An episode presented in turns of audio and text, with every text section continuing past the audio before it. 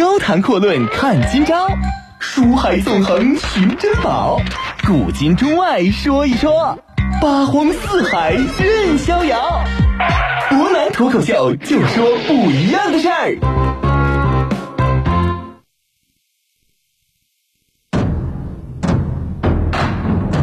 听众朋友，大家好，欢迎您收听今天的博南脱口秀。那么今天呢，我们接着讲一下云台二十八将之首邓禹的故事。昨天我们提到呢，在一场所谓的邓禹式的对话当中啊，邓禹给刘秀讲解了一下天下大事。可以说呢，这番对话对于东汉帝国的建立是有着极其重要的影响。固然我们说他的传奇色彩呢，比不上后世的隆中对，真正的政治高度呢，又比不上韩信对刘邦所讲的话。但不过。我们应该要明白一点，最有意思的就是他说的这句话，恰恰让刘秀明白了一点：争夺天下其实并不难，难的在于如何去掌控民心。邓禹认为啊，更始一族呢，虽然说已经定都长安了，但是现在山东没定，赤眉青毒之流呢，动辄以万数，冲击三秦一带。你简简单单仅仅是定都称帝，实际上天下并没有去听你的指挥。再加上更使这边很多将领都只不过是庸人，志在发财，图些快乐而已，并不讲究忠志贤良，更没有深谋远虑，更没有人想着尊重主上，下安黎民。现在四方呢分崩离析，形势清晰可见。虽然说刘秀你呀啊已经建立了辅佐王室的功劳，但是这个王室对你怎么样，你自己心里边最清楚。人家登位之后，第一件大事就是先把你哥给宰了啊。很显然，你就这么待下去，绝技是难成大业。为今天下之计，你就不如呢延揽四方之英雄，务必取悦于民心，建立类似于你祖上汉高祖刘邦的伟业，救百姓于水火之中。以您的德性和才能啊，是完全可以完成这些大业的。刘秀听完之后啊，这不愧是我发小啊！这说的这番话，我心里边特别的受用，立马就让手下人称邓禹为将军啊！因为刘秀没有资格直接任命别人，先简单叫着呗。然后还让他住宿在自己的帐篷当中，共同商定策略和计划。等到王朗啊起兵之后，刘秀呢从自己所在的驻地后撤到信都一带，派邓禹征发各郡人马，只得数千人，而且由他亲自率领去攻拔了。洛阳县。随后呢，刘秀就围着地图开始跟邓禹念叨：“天下郡国如此之多，我们费了半天劲只搞到一个。你以前说以我的德才是完全可以平定天下，凭什么呢？仗打起来这么费劲啊！我手头也没有几个像样将领，你自己能不能打，你自己心里边也很清楚。那你怎么就说我这么容易就能够得天下？你是不是在忽悠我呢？”这邓禹人家说的很有意思呀。现在是什么情况？海内混乱啊！这百姓人人无不思念明君，就跟婴儿思念慈母是一样的。古者兴大业者啊，这种得天下的君王者在于什么？德的厚薄，而不是说土地之大小。一句话，你厚德而可载物。土地固然多了，王莽当年还掌控天下，到最后不也玩完了吗？这刘秀想了想，这邓禹果然是比自己有文化，自己也算有文化人，也见过有文化人。邓禹这么会说话的，这刘秀还觉得不能说头一遭见，反正自己身边就这么一个人。这邓禹啊，有一个特点，刘秀当时身边的最早批的一些将领，实际上实力比较一般，但是后来云台二十八将当中一些比较值得信赖的。大部分人呢都是征求了邓禹的意见，邓禹但凡所举荐的人才啊，都可以说才直相称。固然没有像韩信啊被萧何所推荐这样的大才，但是他所推荐的人有这么一个特点，才直相称。因此呢，刘秀认为邓禹最大的优点在于知人善任，对他可以说也是更加倚重。之前呢，邓禹大败了铜马军啊，活捉了敌军大将。之后呢，又跟随刘秀追击铜马军，连战连胜。那顺道呢，就把北周给拿了下来。刘秀知道邓禹呢深沉大度，于是就拜邓禹为前将军，令其率精兵两万，自选卑鄙以下的人跟他共同前往。随后呢，邓禹引兵西进，代行王室，准备伺机夺取关中。我们说呀，很多人认为邓禹啊，邓禹呢打仗确实并不是特别的有水平，或者说邓禹本身他是一个儒生出身，武艺实际上也只不过是中流偏上而已，跟云台二十八将当中的大多数人，尤其是吴汉呢、贾复这种人是比不了的。但是邓禹有一个优点在于什么？很稳。我打仗就算输了，我不至于输特别惨。赢的话呢，固然比较难，但是把这个仗交给他，大家心里边都有底儿。说白了，他的上限不高，但是下限却是非常非常高的。公元二十五年正月，邓禹呢率军翻越太行山啊，准备夺取河东一带。这河东呢是指现在的山西省西南一部。河东都尉闭关据守，经战数十日，大破守军啊。邓云呢，实际上强攻能力还是比较大的。然后开始率军围攻安邑。不过安邑这个地方固然城不大，不过城墙很厚，而且呢地势比较险要，连续攻了数个月，愣是没攻下来。这个时候呢，更始军的大将樊深率领数万人开始从背后攻打邓禹。邓禹呢，率军在谢南一带迎战，大破敌军啊！阵前挥舞自己双刀，砍死了樊深。在此之后，更使的蜀将王匡承担呢有合金十余万共击邓禹。邓禹一开始没反应过来，我们说刚打了胜仗之后吧，邓禹有失一计较，认为更始军很可能一时半会儿不会再回来了。结果没想到，人家不但回来了，而且还纠集了是比上次更强将近一倍的军力，达到了十五万左右。这一仗呢，邓禹仅凭自己手里边不到七万的人马，显然不是对手，打败了。但是呢，我们说邓禹啊，在作战当中呢，弱定指挥。部队虽然说失败，但实际上损失基本上不大，只不过是撤出了当时的驻地而已。唯独令他比较难受的是部将樊崇啊战死了。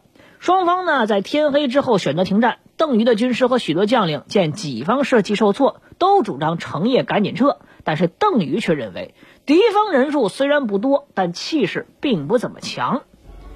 第二天一早，邓禹就开始利用敌军停止进攻的时机，重新组织队伍，并且进行了新的部署。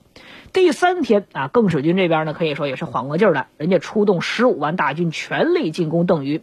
邓禹呢，下令军中不得妄动，严阵以待，坚守不出。等到敌军来到营前的时候，猝然击鼓，一鼓作气啊，七万人马全都猛扑过去。我们说邓禹这一战呢，实际上占了一个很有意思的优势，什么优势呢？当时更始军呐往上冲，他们呢往下打，平高势下，势如破竹，这是第一个优点。第二个优点就在于什么？当时邓禹所选的地形比较特殊。我们说这个地形实际上比较窄，虽然说更始军呢有十五万之众，但实际上能够冲进这个永山道的大约也就是七八千人。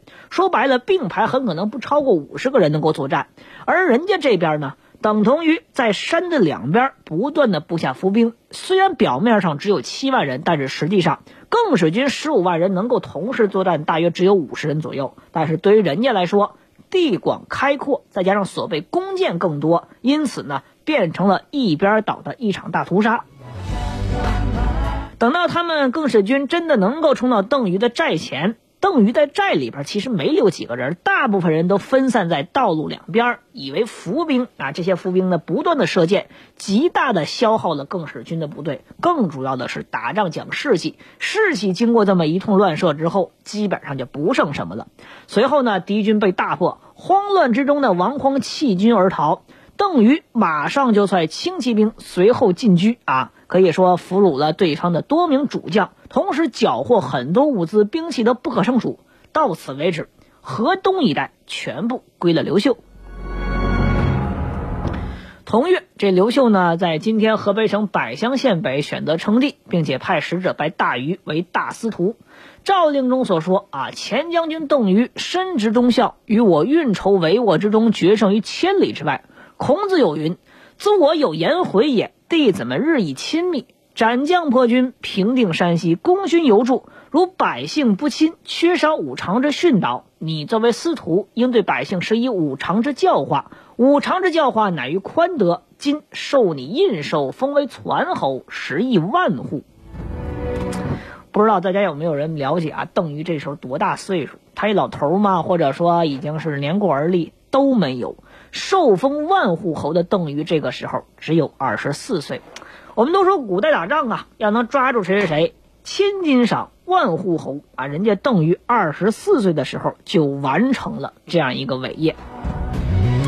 河东既定啊，邓禹呢又率得胜之师从汾阴啊，今天的山西省保定一带渡河，进军夏阳，也就是陕西省的韩城东南一部。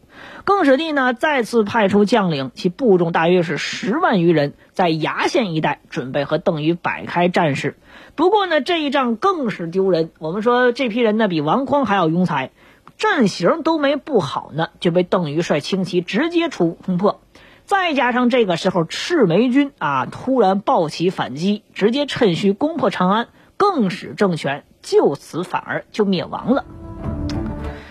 当时什么情况？三秦的军队呢接连挫败，而赤眉军所过之处，就像这个与井篦子是一样，到哪儿就刷到哪儿，烧杀抢掠、奸淫掳掠、胡作非为，可谓无恶不作啊！百姓呢是流离失所，不知所归。当时所有人都听说邓禹的部队纪律严明，攻必取，战必胜。那当然，这只不过是一个吹牛的话。于是很多百姓开始望风而动，扶老携幼迎军汉军到来。昏睡的人呢，更是日以千数。没过多久，投奔邓禹的人众骤然增多，号称达百万，大约实际上有五六十万这么多。高谈阔论看今朝。书海纵横寻珍宝，古今中外说一说，八荒四海任逍遥。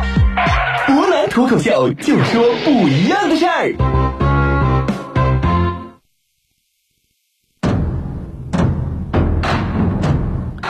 各位，欢迎回来。啊，其实我们说这段时间呢，让人想起什么？想起明末的时候。天下战乱啊，农民起义到处四起。为什么李自成的部队很快就能够入主中原？原因之一就在于最早的时候呢，他们的纪律相对严明。而可惜的就是这些中原的主力部队，明朝的军队纪律呢是急剧的败坏。所以我们来讲呢，当时邓禹虽然说实力并不占优势，但是能够很快的掌握天下，原因也就在于他能够很好的掌握民心。正如他自己跟刘秀所说的：“得民心者而得天下。”话说这邓禹呢，实际上屡次破了更始军，一举平定河东一带，那可以说深受大家的拥戴。一时间投奔他的可战部队达到了三十多万。很快，邓禹之名呢开始名震三秦啊，有个外号“镇关西”。当然，这不是另外的镇关西。时间比较好，恰逢刘秀称帝，拜年仅二十四岁的邓禹当了大司徒。一时间呢，可以说志得意满，风头无量。但也就在这个时候，邓禹也就是刘秀发现他的一个问题。邓禹本人毕竟是个儒生出身，加上他并非是超级猛将，因此呢，打仗过程当中出现多次失误，进军屡屡受挫，威望也开始明显的受损。于是呢，就在这个时候，更始政权被赤眉军攻灭之后，邓禹部署都开始劝他乘胜入关，直接进攻长安。但是邓禹呢，却采取重兵用兵的这么一个态度，认为不欲速进，欲速则不达。他认为呢，不可以盲目自然进军。现在我们人数虽多，但是能打仗的相对来说比较少，而且最关键的是我们的补给不足。赤眉军相面来说呢，攻取长安，财富充足，士气锐不可当。但他们毕竟是盗贼而居群，没有长久打算。财谷虽多，变故万端，哪能坚守下去？上郡、北地、安地三郡呢？我们说广地人稀啊，谷米牲畜居多，我们暂时取军北道。就地养士啊，可以说以观赤眉军的弱点，这样一来才能够设法去进攻他们。其实当时我们说啊，刘秀因见关中未定，不断的催邓禹去进军长安。但是呢，邓禹这个时候说了几句很有意思的话：什么叫做将在外，君命有所不受啊？所以我们说这个时候邓禹坚持不动。后来呢，逐渐的邓禹啊。通过种种的手段，当然这些呢，更多来讲是政治手段。赤眉军呢，不断的加上他们本身的一种特点，流动作战。于是呢，邓禹最终趁着赤眉军不在的时候，然后一举攻下了无人可守的长安。不过，邓禹呢，也很快就出现到了自己的一个很有意思的问题。什么问题？他打硬仗的时候就是不行啊。这一次赤眉军突然卷土重来，而且最关键的是这一仗呢，赤眉军做好充分准备，邓禹没有猛将，手头的老弱又太多，这一仗被打的可谓是丢盔卸甲啊，粮草尽失，将士们饥饿难耐，只能是靠吃枣菜来度日。我们说邓禹啊，奉命取关中的过程当中，虽然说前期大胜了更始军，收复了河东一带，但是之后在应付赤眉军的时候呢，却频出纰漏，屡次受挫，威望受损。于是呢，我们说邓禹尽管心有不甘，带着机兵多次出战，依然是没有什么好办法。幸好冯异这个时候选择过来接任他的位置，不断的让邓禹终于能够回到刘秀的身边。我们说战后呢，邓禹认识到自己的毛病，他知道久战而无功，而汉军屡次受挫，不等光武帝责罚，他主动引咎，上交大司徒梁侯的印绶。刘秀呢也就没有责怪他。数月之后，再次把他提升一格为右将军，命邓禹跟他一起进击严岑。这一战可以说打得比较简单，邓禹最终呢被封为高密侯，食邑四县。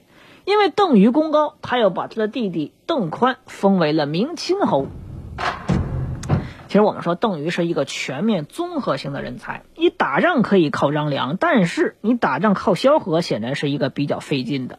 但是你筹措军粮、运筹帷幄的时候，你要仅靠张良也不够，这个时候又需要萧何。对于邓禹来讲，他恰恰就是可以把这两者很好的啊结合在一起。而且邓禹还有一个很有意思的特点，什么特点呢？邓禹知道。光武帝刘秀虽然是他的好友，但是伴君长者如伴虎也。如果你有一天没摸好这老虎的屁股，咬你一口，那绝对不是闹着玩的。没过多久之后，邓禹呢选择上交自己全部的兵权。公元五十六年的时候，邓禹呢再次代理司徒职务，但是他不佩剑，不穿甲，封了自己的刀，只不过作为一个文臣，从地巡视山东，到泰山筑坛祭天。在刘庄即位之后呢，邓禹乃是先帝之元勋，拜其为大父啊。拜见的时候呢，让他站在东边，尊如宾客。邓禹卧病之后，这刘庄呢也是亲自问候，不久去世，享年五十七岁。公元六十年的时候，汉明帝刘庄命人绘二十八功臣像，挂于南宫云台，其中邓禹名列第一，历史称之为云台二十八将。